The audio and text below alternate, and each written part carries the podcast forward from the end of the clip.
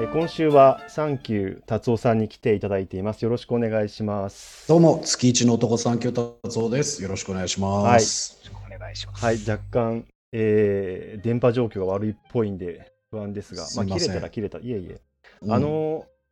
こうやってあのリモートで我々ずっと収録してますけど、うん。その最近こう YouTube とかでもこう Zoom で撮ってるのを流すみたいな YouTube ライブでうん。いろいろありますけど、はい。あの達夫さんが出演されてる、えー、と NBA 井戸端会議が NBA 井戸端はい会議、はいありますよね。でかなりあれも長い歴史があって、今は YouTube ライブでやってますけど、そうですね。はい、僕 NBA はまあなんていうか見見てるわけじゃないんであれなんですけど結構あの好きな人が集まって何かを話してるっていうのが見るの好きなんで、うん見てるんうんですけど、まあ言ってましたね、このはい番組でもね。えだからあれはもう2011年からというか、もう10周年ぐらいじゃないかな。すごい。そうですか。多分あのワウワウプラストが始まっはい、たのが2011年で、はいその一つのコンテンツだったのがずっと残ってて、うんえで、えー、と NBA の放送権が楽天に移ってからも、まあ、細々とやってたんですけどそういうバスケットについて語る場所がなくなって、えー今年に入ってから急激に活動活発化したっていう感じですかね。そうですよね。かなり今頻繁にやられていると思うんですけど、で、あのスパチャですか、スーパーチャットもこう結構入るじゃないですか。で、いやちょっと不安になるくらいお金を投下する人がいて。そうそう佐々木クリスさんっていう人がいて、はあのまあ、ものすごい勢いでそうそう。スパチャされる方なんですけど、はうん。あのこの代々木クリスさんの名前って佐々木クリスっていうやつをもじってるだよね。うちうんあ、はあ、ではあ。こうそうそうそうバスケットファンならわかるんだけどそそれそれそうじゃない人はちょっと知らないかもしれないですね。でこの佐々木クリスさんっていう人は、えっ、と元バス日本のバスケットボールプレーヤーでプロでやってた人なんですはい、けど、はい。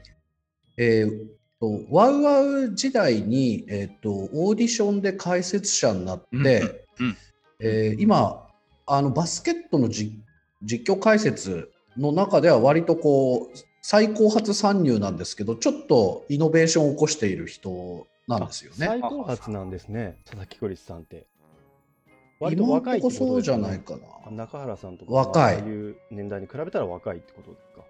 そうですね、はいで大体のバスケットボール解説者、まあ、あの本人は、えー、とバスケットアナリストってはいいううん肩書きを名乗ってるんですけどもそこが面白い、ですまあ、アナリストなんですよね。で大体の解説者っていうのが、まあ、あの例えばどこかのチームのお監督やってたりとか、えーまあ、例えば国内のリーグのチームにちょっと携わっていたりだとか、まあ、なんか本職があってで解説してるんですけどこの佐々木クリスさんという人はもう解説一本でやってる人なんですよね。なるほどですね。だ皆さんが、えー、とご覧になれる環境で言うと,、えー、と NHK の BS で熱血バスケっていうあ、ねうん、熱血バスケっていうのを月曜日の11時台にちょっとやってるんですけど、えー国内の B リーグと、まあ、NBA で活躍している八村選手、渡辺選手っていうところの活躍っていうのを、えー、まあ喋ってるような感じの人ですかね。あのそれが、それがそれが佐々木クリスさん。佐々木クリスさん。はい、そうあのなんです。そうそうです。で、まあ、なんかすごく、なんていうんですかね、びっくりするほどかっこいい人で、でなんかこう、なんていうんですかね、うんこう最初の多分 YouTube チャンネルをやってて、で、あそうそうそうの、まあ、英語も多分ネイティブの方だと思うんだけど、入りが、Hey, what's up, what's up? って入ってくる人で、なんかこう、俺からかなりこう遠いなと思う人なんだけど、だけど、喋ってる内容が、まずまあ人柄がすごく真面目で誠実な人だっていうのと、そうなんだよね。で、あとね、えっとそのバスケットにまつわる数字、えっとシューティングのそのパーセンテージ、成功率が何パーセント、それも、まあ、近く、リングの近くでは何パーセントとか、スリーポイント、この場所から何パーセントとか、こういろんなこうデータを本当に扱って、こう数字をきちんと提示しながら、だからこのチームはここがいいんだとか、そういうその具体的にこう実証していきながら解説するっていうのが、なんかすごい見てて面白いんだよね。うん。あのーそうなんですよ前あのここであの、えー、と自動車をね、あの、はいはい YouTube で解説してくれるうな丼さんっていうのをご紹介したと思うんですけど、はいはいはい。うんイッチーもその後うな丼さんちょっと見ていただいたと思うんですけど、そうなんです。何本も見て、あのそうい。う街、えーまうん、そう。お、何？なんか購入を検討している車がある。いやいえいえ あの今まさにっていうのはごめんなさいあの佐々木クリスさんの話を聞いてそのうな丼さんみてえだなっていうふうに連想がつながってたとこですちょうど、うん、なんかあアナアナリストタイプだからその解説っていうの、街角科学者ですよねお。街角コミュニケーターみたいな感じのあなるほ人どで、まあ僕から言わせるともう本当にやってることは学問、科学っていう感じですかね。でその達夫さんがおっしゃるそあのな、はい、うん、コミュニケーターっていうところで言うと、そのすごく、まあ、学術的という、そういう部分もちゃんとこうしっかりありつつ、と学術的と言ってもいいぐらいの、うん、でも最初のそのの、ノリもいいし、すごいポップな感じだし、ちゃんとこの選手の活躍すごいとかいう、そういうなんか、なんていうか、ある意味ファン目線的な、こちらに寄ってきてくれる部分もあって、そういうそういうポップな部分と、そうです学術的な部分をこうすごいね、ハイブリッドさせてる。で、その、それが一人のこう、個性というか、一人のし人間の中に収まってる感じが、これは別にこううん。分野に限らず、こうすごいな、すごい存在だなと思って、なんかこう見習いたいところではあるんだけど、あれは持って生まれてるものというか、キャラクター的なものもあるので、だから、うん、あのただね、やっぱりあの本人が解説するときに気をつけることっていうのは、どちらのチームにも選手にも肩入れしない、えーなるべくフラット、えーで、えー、とでもまあそんなクリスさんでもちょっと感情を爆発させさせる瞬間があるので、まあ面白かったりファンは喜んだりするんですけど、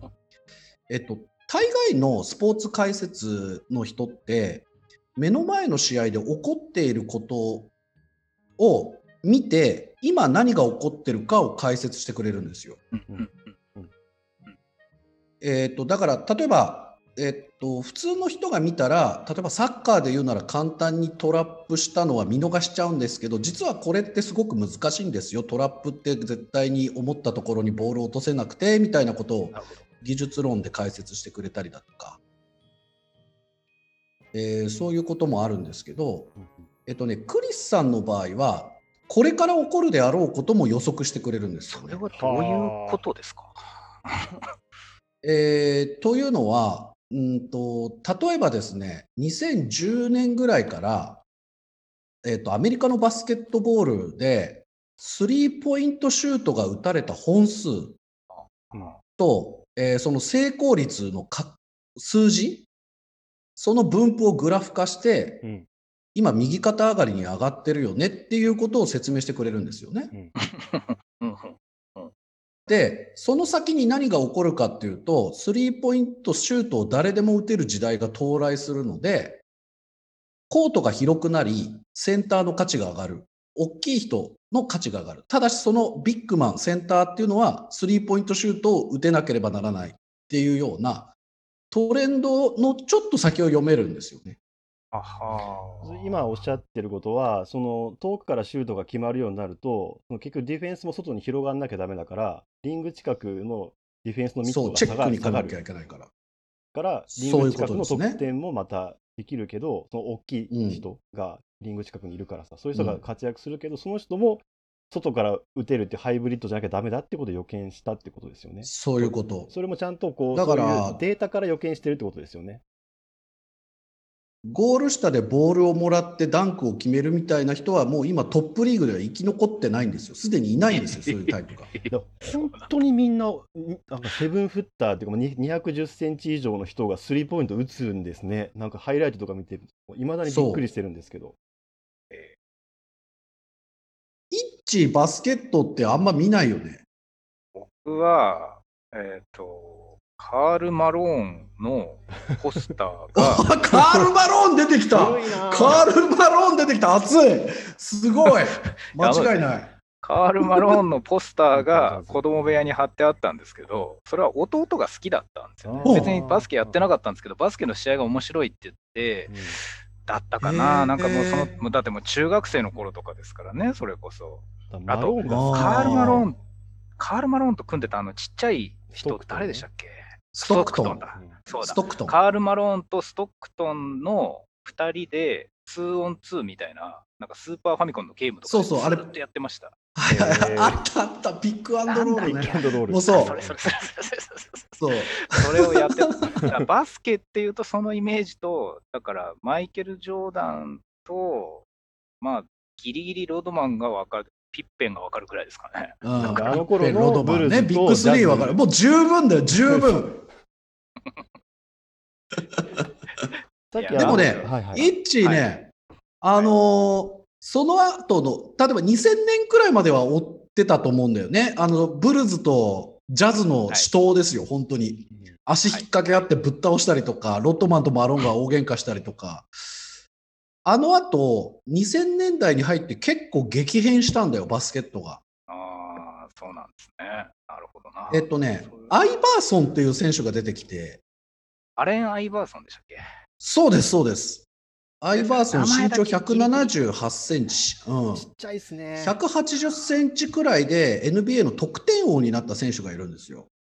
あは NBA って今でえっと202センチか203センチぐらいですか、平均身長。平均そんくらいですそうでね。すよね。だいぶちっちゃいんだよな。で、えっ、と、そのアイバーソンの、まあ、その出現によって、バスケットってそのガードのスポーツになったんですよ。うーん。ははははははあのトガードの。ボールを運ぶ人が点を取るっていうことが可能っていうかね、やっぱ僕らの育った時代って、ポイントガードって言われるボールを運ぶ頭脳みたいな選手って、まあ、回し役っていうか、司会者であって、みんなにお話を振って笑いを取らせるみたいな感じだったんですけど、サ。ッカーでいうとボランチみたいなポジションだったんですかね。ボランチだね、まあ、トップ下かボランチみたいな、うん、そんな感じ。はいはいはい。で、えーっと、ただ、このアイバーソンっていうのはちょっとさんまさんタイプで、あのー 司会者なのに誰よりも笑い取りに行くっていう。面白いな。はははははで、あー面白いな。一人で50点ぐらい取っちゃうんですよ。なるほど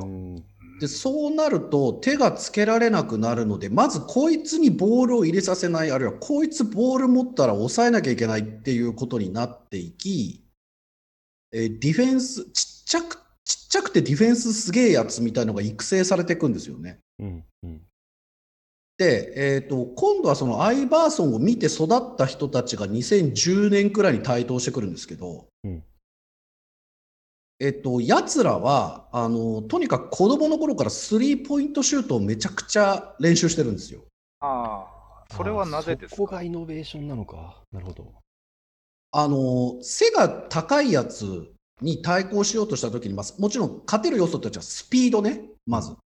大きい選手って足元弱いから、えーとにかく足で速くそいつより動くっていうことと、あとはでかいやつ外出てこないので、外からシュート決めてやれっていう考え方なんですよね。うんなんか今もう、それはですね、まだついて、ギリギリついていけるんですけど、イメージとしては、あの仙道と藤間がやばいから、三井を目指すしかないっていうふうに聞いてるんですよね。ああ、そういう感じ、そういう感じ。あ、スラムダンクご存知ですね。一ええ応、さすがにそこはですね、我々の世代は必須科目だったので、まあ、ギリギリ大丈夫ですかね。えで、ーなるほど。えっ、と、その次にどういうやつが出てくるかっていうと、えっ、と、まあ、海南大附属でいう牧とうん、マキ、ジン、うんジンっていうスリーポイントシューターいたと思うんですけど、うんいました。あの2いましたいまし人がくっついたみたいなやつが出てくるんですよ。たそれがちょっと衝撃的ですね。だから、でかくいや、てスリーそうなんですよ。いや、僕らもう衝撃でした。大騒ぎしてたんですよ、本当に。それはあのステフィン・カリーのことでいいんですか？そうそうね、あの象徴的に言うと、ステフィン・カリーっていう選手が出てくるんですけど、あーそれ知らない。えー、と僕らがあの中学、高校生の時のスリーポイントシュートのイメージって、本当にちょっとスリーポイントラインギリギリに張ってて、ボール来て打って決めるみたいなね。わかります、わかります。うんそのイメージ。もう本当にここしか、ここしかないっていうところで、もう決めてくれっていうところで決める。まあ、三井とかは、ジンとかそういうタイプでしたよね。そうですね。そのように描写されていましたよね。ブルーズでいうとスティーブ・カーみたいな選手ってことですかね。キャッあチスティーブ・カー、そうですね。うん。うん懐かしい。もう、ススティーブ・カーになるとついてこれない人が何人いるか分かんないんだけど。いや、イッチーがそのブ その頃のブルーズは見てたっぽいんで、名前の僕もその頃だけ見てたんで、はあー名前の記憶その頃は分かシるューターがいるんですよ。はいはいまあ、パスもらってそのままシュート打つ人ってことですよね。うんんただ、そのアイバーソンの次に出てきたのが、えっともうスリーポイントラインギリギリとかじゃなくてうん、なんだったらセンターサークル、えセンターサークルまでボールも運んで、そいつがまず一番最初にスリーポイントシュートを打つっていう。あのね、イッチーね、ステフィン・カリーとか、まあ、他にも選手いるけど、そのそういうスリーポイントのやつ見た方がいいと思うよ。すげえ俺めちゃくちゃびっくりしたもん。あの、ロゴショット。あれびっくりするよ。そうロゴショットって言われるんだけど、センターラインのとこのとこにさ、サークルがあるの分かる？うんうんいやあります。ああそこに NBA ってこうロゴが書いてあるのロゴが。あーでそロゴが。こから打つからロゴショットって呼ばれるんだけど、まあまあの確率で入る選手がいるんだよね。今先輩がそのまあまあ入るっておっしゃったんですけど、うん。例えば達夫さんそれを見て、うん。そういう人が来たって見て僕なんかが真っ先に思うのはなんか入っても入んなくてもリバウンド強いのが2人ぐらいいるからそれで回るとかっていうところまでしか思いつかないんですけど入っちゃうと戦略は変わるんじゃないかって話になりますよ。ここからがあの学問なんですよ。学問ですね確かに。うん、学問っぽくなってまあ、トッププレイヤーですね、もう世界でな30億人もいないか、まあ、でも何億人もいるバスケットボール選手の中で、本当にトップの4、500人がいるリーグなんですよね、NBA って。で、本当のプロは、あの例えば背が大きい人でも、ゴールが入る確率50%くらいなんですよね、あダンク含め。あ、なるほど。うんうんうんで、スリーポイントシュートは大体3分の1なんですね。うん、33%入れば相当やべえっていう感じなんですよ。うん、なるほど、ちょっと前まで。はい、はい。じゃあ今、まあ、バスケットってもうオフェンス1回やったら次相手のディフェンスになるじゃないですかう。ん、そうですね。100回オフェンスしたとします？え100回とも全部2ポイントのシュート入れると何点になるか分かります？これは200 ?50% の確率の人が100回打つ。そうか。だからその場合は100点50%の確率の人が、そうです、100点ですね。100点になる。うん、うん、うん。じゃあ、100回の攻撃で、全部スリーポイントを打ったら何点になります ?33% の人が。33%だからその場合は99点になるんですね。そういうことですね。うんじゃあ、34%以上にすれば勝てますよね。おお、そんなえげつない。なるほど。言いたいことがようやく分かった。ええあの一応その統計学の用語で言うと達夫さんが今されたのは期待値の話ですよね。期待値です1ね。回2うん点入って確率が2分の1なら1回に入る、えー期待値は1点であると。で、うんスリーポイントの場合は3点で3分の1だったらまあ1点だから、まあ、33.3%以上スリーポイントが入るのであれば期待値はそれを上回ると。一応その期待値だったら、うん1点っていうのが、全部スリーポイントシュートでいいじゃないかっていうことですね。ああ。で、えー、と子供の頃からアイバーソンを見て育った選手たちは、えーうまいやつで40%決めるんですよ、あスなるほどリーポイントを。あの50ということは40、90クラブでしたっけ？うんうん、シュート全部がえーと50%以上入って、スリーポイントが40%以上入って、フリースローが90%以上入るちをこうシューターとして優秀なうんクラブみたいなことを言われるんですよね。まあ、神の一軍ですね、神の神の本当に領域にいる人たち。スリーポイントの40%っていうのがラインなわけですよね。ただ、今、シューターというと40%以上決めてシューターですね。うんそんな厳しい世界スリーポイントがだからそうなると。はいはいはい。僕ら子供の頃は、えー、とボール持ってるやつがいきなりスリーポイント打ったら、お何やってくれてんだってことになるわけです。確率低いから。でも今は、まずボール持ってるやつがスリーポイントを打つ。で、打たしてもらえなかったら仕方なく2ポイント打つ。っ。ていう考え方なんですよね。まるで違いますね。はいい。だから僕らが見てたブルズとジャズの試合って大体87対91とかで試合が決まってたと思うんですけどあそうですね、得点感覚はそういう感じですよ。このカリーがいるチームって大体130点ぐらい取るんですよ。でそうなると、えーシューターを抑えられるディフェンスをまず育成しなきゃいけないねってことになるしそいつ自体がスリーポイントシュートうまくないと残れないっていう状況になってるんですよ。全員がスリーうまくて、かつスリーポイントに対するディフェンスもできなければいけない状況にどんどん変わっていったと。そうそうなんですで5人対5人のスポーツなんで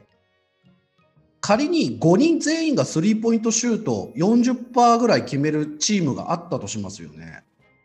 そうすると相手チームに超でかいやついてもスリーポイントにディフェンスしなきゃいけなくなっちゃうんですよ。外出なきゃいけなくなっちゃうわけ。なるほど。でもでっかい選手遅いんであ足歩幅が長いから細かい動きに対応できないんですよ。ってなるとでかいだけのやついらねえなっていう感じになってくるんですよね。でこのステフィン・カリーっていうのが、えっとえっと、2015年に初めて優勝するんですけどはははは。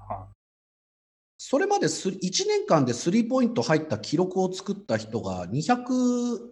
276本とかだったかな？何試合あるんですかね？80 82試合なんで大体1試合につき3本以上決めないとその数字っていかないんですよ。はいはいはいはい。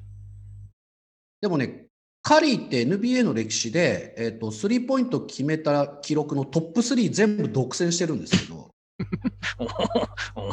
すごいな、データがベースになってる、ちゃんと。うん一番決めた年で402本決めたんですよ。桁が違う。桁が違う。それまで269、273、276とか細かく刻んでたのが402までいっちゃったんですよ。うん。2016年の4月の14日のことですね、これはね。よくそこまで覚えてらっしゃいます覚えてる。コービー・ブライアントが60点取って引退した日なんでね、よく覚えてます。コービー・ブライアントなんかいろんなことが重なった日なんでしたっけ、そそう、の年 NBA そうにとってそうそうそう。たあ、そうそうなんだ。えでしかも、そのカリーっていう選手がいるチームには、はいえ1年間で2番目にスリーポイント決める選手もいるんですよ。ーそうなんですか、一人じゃないんだ。そう。クレイ・クレイ・トンプソン。クレイ・トンプソンっていうね、詳しいな。うん先輩も詳しい。いや、本当に頭おかしいんですよ、あの2人は。うん。で、そこから結構 NBA のトレンドがもう激変して、多分今見たらびっくりすると思うんですけど、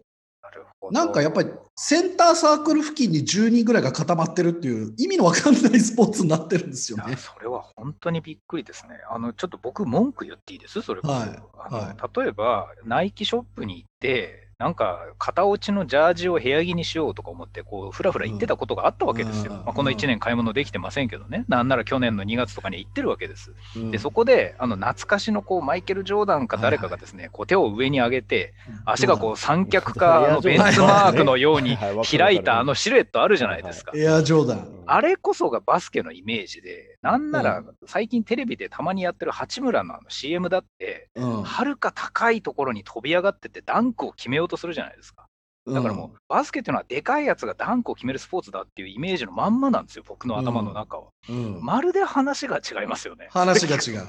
あ れでどうしたもそのイメージも別になくなってはいないんですよね。うん、今ね、ちょっと2021年に至るまでにまたちょっとね、そのトレンドの変化があるんだけど、あそうかこの5年激変なんだよなるほど、なるほど。すごいな。あの、で、まあやっぱカリーはね、一つ、やっぱいパラダイムシフトだったね。はあいや、あの、達夫さんのその知識の深さとかデータのこのあの幅広さにも驚愕なんですけど、いやいやいや、もう NBA ファンみんな知ってますよ、これ。いや、そそういう、それこそですね、達夫さんのようなコアな NBA ファンで、なんならこう解説をお仕事でなさることもうんしょっちゅう、数日前もなさってましたよね。だってまあ普通にあの実況してるだけ、実況というか喋ってるだけです、好きなことを。うんいやそういうところに出てきて、達夫さんのような人を相手に前にして、その佐々木クリスさんとかが、もうさらにそのアナリスト的なことを名乗ってるっていうのは、うんすげえ話だなっていうか、もう頂上対決みたいなこと。ただね、そうなんで、クリスさんは、やっぱ NBA ファンみんなが、やっぱ NBA 変わったのは2015年のそのカリーのチーム優勝してからだと思ってたんだけど、ああ、いや、もう今のそういう話かと思いましたが。数字を取ってみたら、2013年の、まあ、マイアミヒートっていうチームからスリーポイントを打ち始めてるっていうことに、クリスさん気づいたわけ。えーあのレレブロンがいたチームですそう、レブロン、サンアントニオスパーズ。そうそうそう。レブロン・ジェームズです、ね。あ、ジェームズだ、レブロン・ジェームズだ、いたいたいた。うん、キャブスとスパーズのゲ、まあ、死闘があったわけなんですけども、あれも結局ね、スリーポイント1本で結構試合の流れが変わった、結構有名なシリーズなんですけど、あのそこからもうスリーポイントのその、えートレンドっていうのは始まってて、面白い。で、あのだからあのカリーが登場したのはまあ時代の必然であって、ああでさらにその先、やっぱスリーポイント決められるでかいやつ、ああスリーポイント決められてディフェンスできるやつ。っていうのが生き残るであろうということをまあ予見してるんですよね。あの八村選手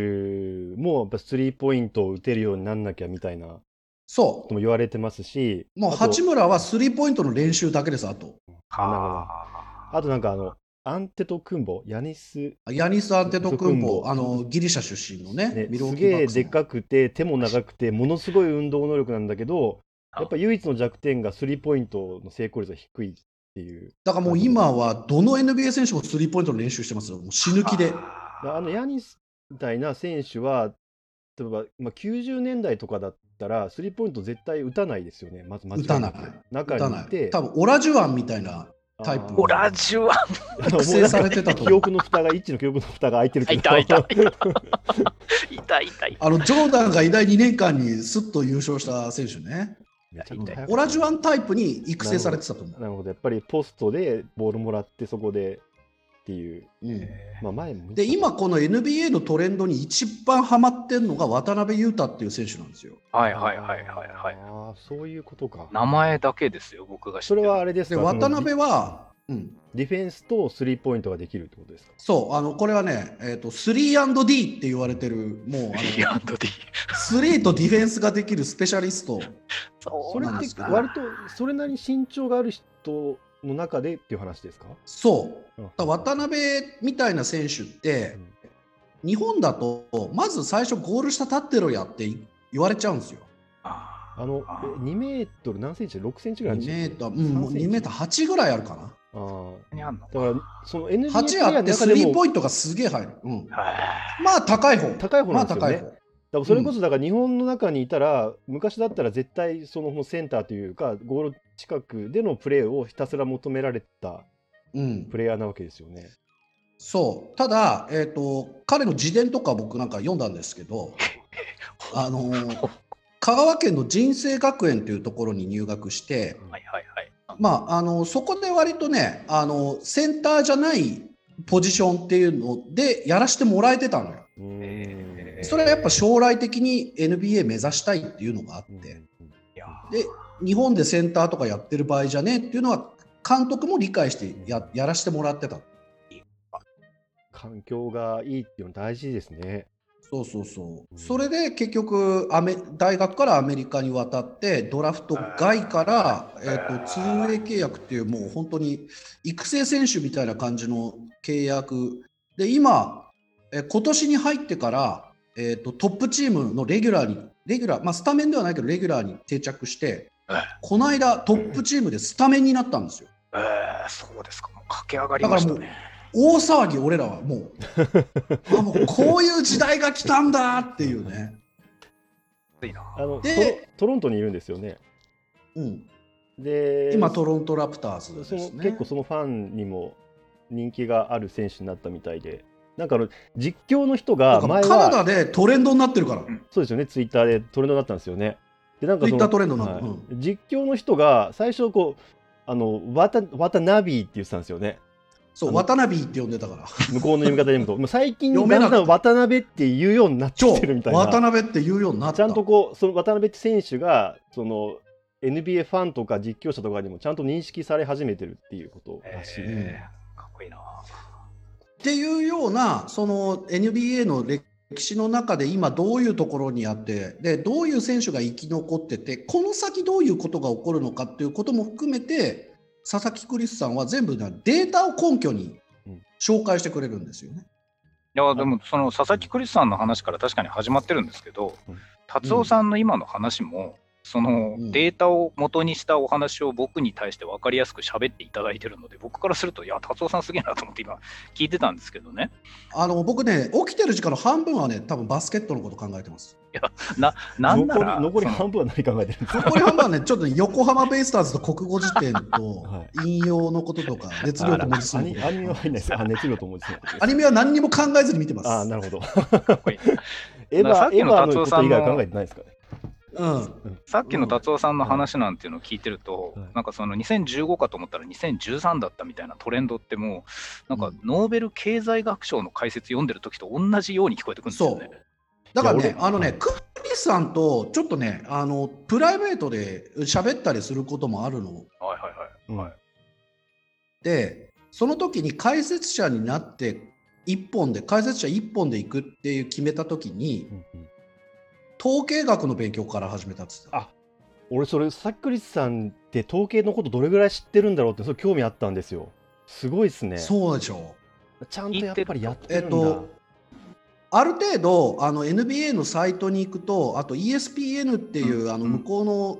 局がまとめてくれてる選手一人一人の全データっていうのがあるんですよ。アメリカこの人がこうのスポーツってやっぱり圧倒的にデータちゃんと取りますよね。データ主義。うん。うん、だからこっちでいう ID 野球とかとちょっとレベルが違う。うん。その人がコートにいるときに、えっと、勝ってるか負けてるかみたいなことの期待値っていうのも数値化されてるし。うん、だから点数も入れてない、スリーポイントも入んない、けどなんかこの人いるとき、チームが勝ってる。うん。だから、パスがうまいとかね、でもアシストはつかないけど、パスがうまい、潤滑油になってるとか、ディフェンスがうまいけど、それは数字に残ってないとか、うん。そういうのも全部数字化できるんですよ。なるほど。な。あと、レーティングっていうんでしたっけ？そのレーティング選手が出てる時間帯に、えっと、プラス10だったら10点、こう、相手より上回ってるとか、うん。そういう値が出るし、さらに、ネットレーティングっていうのがあって、ネットってまあ実質的なって意味だと思うんだけど、要は、えーっと、分数が少ない人と多い人だと、レーティング変わってくるから、ノーマライズしてるっていう、その何1試合あたりとかわかんないけど、ちゃんとそこで補正して、その選手が単位時間あたり、どれぐらいチームに貢献してるかっていうことも全部出てる。まあ、だから日本の野球でいう防御率みたいなことそう防御率ですよね 9, 9回投げて何点取られるかみたいな、うんうんあれがなんか全データあるんですよね。で本当にそのその選手が有名か無名かとかドラフトの順位とかっていうことを問わず数字だけでその選手がもうどれだけ重要な選手かっていうのが分かるようになっていてうんそれが収入の時あの給料の交渉にあの必ず利用される数字になってる。なるほど。うん。さっき言ったクリスさんは自分の観点でそのデータをまとめてるんですよ。そうなんですね、やっぱ元の、まあ、一時データというか、元のデータを取ってきて、それを自分なりに解析して話してるってことですよ。そうそうそうだデータアナリストなんですよね、本当に。そうそうそうそう。だからまあ本当統計の勉強とかしてるからすごいと思うね。すごいな。えっと、まあ、一言やす安い言葉になっちゃいまなってきちゃいましたけど、その、まあ、エビデンスってことだと思うんです。うん。で、イッチが前にその、あ、違うな、えっと、達夫さんが、その、佐々木クリスさんは未来予測をしてるんだってうんおっしゃってましたけど、うんイッチも医者は未来予測をしてるところが患者と違うんだ患者さんとは違うというかその役割があるんだっていう話をさたまにするじゃおーたまにしますん。。であのこの本ね、出たじゃんイッチこのありがとうございます病変。の日常っていう料理の。日常おめでとうございます。ありがとうございます読んでる途中なんだけどそこにも書いてあるからこれなんかイッチの中の、まあ、キーワードとまでいくかどうかわかんないけど思ってることの一つなんだろうなっていう、説明するときのなんかですね、えっ、と、未来予測と、あと過去に振り返って、この時がターニングポイントだったっていうことって、それぞれ違う技術だとは思うんですけど、達夫さんの今のお話の中に両方出てきたんですよ。だから、クリスさんはっていう話でもいいんですけど、うん。バスケのそういうデータを使うときに未来のことを言う人もいるし、2015年からそうそうなのかと思ってたら、2013年がきっかけだったんだみたいに、過去からのストーリーを練り直すみたいなのも、実は診断とすごく相性がいいんですよね。へ変な話、そういう話なんですよ。あの肝臓にがんが転移して、その後化学抗がん剤が効かなくて亡くなる人っていうのがこれだけいるとする。うんそしたら、どの段階だったらもっと寿命を延ばせたんだろうか。例えば、何年前に見つけていればとか、何年前に手術手術をしていればみたいな考え方をできる人の方が信用されますし、で逆にこうこの段階で今こういう体の状態になってる血液検査をして血圧はこうだちょっと脂肪が高いぞとかっていう人は何年後はこうなるんじゃないのっていう未来予測もしますよね。あー、そうだ。今だからですねまさかその話があの楊先輩から出てくると僕正直思ってなかったんで完全に油断してへーって聞いてましたけど まあ言われてみたらその時間軸を操る感覚はまあそうかっていうぐらいですかね。あのそれでもう一個、その2015年に、えーっとウォリアーズが優勝、ステフィン・カリーのいるチームが優勝して、スリーポイントの重要性が認識されたっていう、でも本当は2013年からだっていう話って、コホート研究だと思うんですよね。オート研究？後ろ向きコホート研究だと思うんだけどさ、確かにそうだそうちょっと一あのコホート研究の説明をしてくれなんでしょう、それは。えーとですね、コホート研究の説明をするにはえー余白が足りないので、ちょっと後でコメントを足しておきますが、まあ、なんか後ろ向きコホート研究ってなんかめん何かが起こってしまった時から遡ってデータをずっと調べていって原因を突き止めていくっていうあの疫学とか統計学のそのあ手法のこのことなんですよね。だから、えっと、スリーポイントが重要でそれがその優勝するのに必要だっていう事実が分かってからどこまでそれから遡っていろいろ調べていくっていうのは本当にコホート研究だと思いますね。まあ前向きももちろんあるんですけど、それはね、言っといてくれれば絶対に資料を用意しといたんだけど、こう楊先輩って一回もテーマを言ったことがないから、だってイッチになんか言っしちゃった。ね、嫌がるじゃん。あらかじめテーマ教えると。まあ、予定調和になるとかさ、いろんなことまあね事前準備すると構えちゃうからね。いやーあの楽しくわかる疫学っていう本がですねあったんですけど、この間研修に貸しちゃったばっかりだな。まあねえや、いいや、まあいいや。余計なこと言うとですね、あの疫学警察に僕は殺されてしまう。統計学は統計学でね、結構やっぱり警察がいるんですよ。まああ、そうなんだ。はいああ、まあ、その、どうやって統計取ってるかとか、分母が信用に足るのかみたいなこととか。はい。うん。で、まあそろそろ、あの、今日話したいことを話せたかなと思うんですが、うん。10分経ってる。びっくり。は ごめんね。え、バスケの話なっ面白い、面白い、面あ白い。の、最後にですね、これ皆さんには見せられないんですけどお、えー視と聴者に？見せられないんですけど、なんか達夫さんがあのイスカリーバさんの話をしてくれて、分体論的な、うんえ。っと、それすごい、あの、お面白くて、で、あのんあの、やっぱり数値化してたじゃないですか。1分の2、あ何語使っ、えっと、何文字かっていう。そうね。まあ、30言語学は文系分野の中でも唯一理系って言われてるくらい、やっぱり数字とか、数学的な手法を取り入れてる、まあ、経済学とかまあ、統計の勉強とかもね、はいうん、しなきゃいけないんだけで、あの、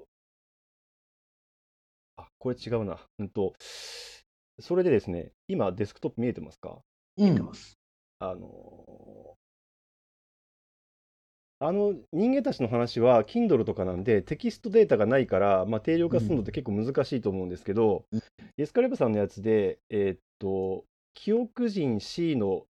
C っていうも、あの、格読むに上げてる作品があるんですよね。読むだ。うん。で、えーっとですね、それはテキストベースが、テキストベースなので、それを、まあ、後で消し、もう削除しようと思うんですけど、コピーしてくるとこういうふうにデータになりますよまあね。で、画面には見えてないので、あ見えてないー。と共有がデスクトップになってるので、アクティブウィンドウにしていただいて、共有の先をですね、開いたソフトを選んでいただく。そうでそうあ、出ました。はい、はいはい見えました。で、こうやってテキストになってて、で、これを一文が何文字かっていうのを自動的にスクリプトで出せないかなと思って、うんちょっとやってみたんですけど、ム組んだ。うん。こういうのって、もう日常的に使われてますか？その言語学の研究とかで。あ、えーっとね、はい。僕、その国立国語研究所で作ってた、いはいえーっと、え大規模日本語書きこと、現代日本語書き言葉金庫コーパスっていうのは、えーっと、これ全部、あの、処理できるようにはなってるんだけど、あの例えば句読点がいくつあってセンテンスが何文字かっていうのはちょっと特殊な処理をしないと出てこないんですよね。ちゃんとやろうと思うと結構めんどくさいんですよね。ちゃんとやろうとすると結構めんどくさい。はい。だったらか手動でいいやっていう範囲から わかる。個人全集とかやるんだったらやっぱちょっとやんなきゃなとか思うんだけど。ら簡単に、まあ荒いんですけど、やると、うん。やったんだ。やったんだはい。ですかヒストグラムこう出てきて、うん。えっ、と、これは、例えば20、20文字の、えー文が何パーセントあるかみたいな。はいはいはいはいまあ、。これ、パーセントじゃなくて、あの0.03の、これ3%。すげえで、これを、えっと、本当にフィッティング40字以内がどういう分布なのかっていうのを代表的な分布でフィッティングしたんですよね。はあの正規分布とか幾何分布とか、いろんな分布が統計学には知られてますけど、い。うん。それにどれが合うのかなっていうのをやったんですよ。めちゃくちゃそうすると、先輩、軽量言語学やった方がいいんじゃないですか？あの僕はですね、統計学の知識はあんまりないです。生命科学で使うギリギリの知識しかないんで、十分でしょ。はい、で、これ R っていう言語なんですけど、まあ、い医学とか生命科学でよく使われてるけど、全体にとってはマイナーなプログラミング言語なんです。うん。うんでこれしか使えないんで、あれなんですけど、だけど、その、えっと、多分ネガティブ、なんていうのかな、えー負の二項分布っていうのが一番フィッティングが高くて、で、それ、そのどの分布に近いかっていうことから、えっと、どういう性質を持ってるかってことがある程度考えられると思うんです。うん。どういう原因で文字数が決まってるのかみたいな。うん、なるほど。なるほど。多分こういうのを、まあ、考えていくと、なんかその一つ定量した意味っていうのが出てくるのかなと思って、単にこうなん長さがどれぐらいかとかっていうこと以上の、まあ、情報が取れるようになってくるっていうのが多分統計学、数学的な解析をする、定量的な解析をする多分面白さだとは思うんですよね。会話って抜いた？これ会話は、これ字の文だけです。字の文だけ？あ、すごい。はい会話は抜けるんだ。そういう処理できるんだ。鍵括弧があるところは全部無視するみたいなことやってなるほどそっちの方が簡単だったんで、全文における会話の割合とかもじゃあ出せるわけですよね。えーっと、出せますね。あの、難しいのは、会話の中で丸が出てくると、句点が出てくると、うん。そそこをどうやってそれだよ。付けして抜き出すかっていうのは結構めんどくさいんでやめたんですよね。ちょあと、鍵括弧がついてない間接引用とか心の声はいね。はい、あ、そうです。それもなんか、